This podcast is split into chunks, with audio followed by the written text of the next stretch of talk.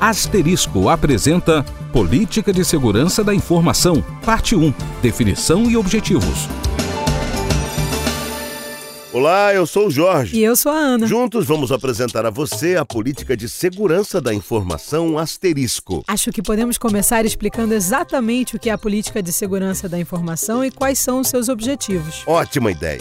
Conta pra gente, Ana. A política de segurança da informação, Também conhecida como PSI. isso mesmo, a PSI, o documento que orienta e estabelece as diretrizes corporativas da Asterisco para a proteção de ativos de informação e a prevenção de responsabilidade legal para todos os usuários. Ok.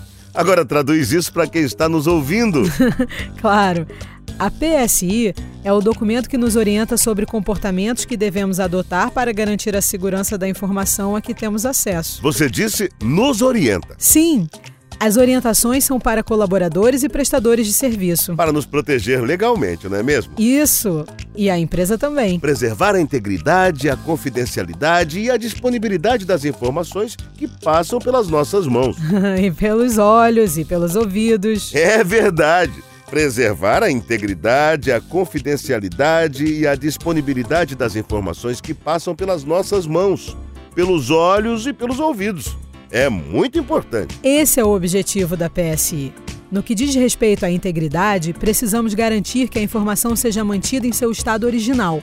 Precisamos protegê-la, na guarda ou na transmissão, contra alterações indevidas, intencionais ou acidentais. Quanto à confidencialidade, precisamos garantir que o acesso à informação seja obtido somente por pessoas autorizadas. E quanto à disponibilidade, é importante garantir que os usuários autorizados obtenham acesso à informação e aos ativos correspondentes sempre que necessário. E por ativos, você quer dizer? O termo ativo é utilizado para expressar o que compõe o patrimônio da empresa. Perfeito. Quantas vezes mais nos encontraremos por aqui, Ana? Esse curso está dividido em módulos. Você já sabe sobre o que vamos falar no próximo, Jorge? No próximo módulo, vamos explorar as aplicações, os princípios e os requisitos da PSI, não é mesmo? Isso mesmo.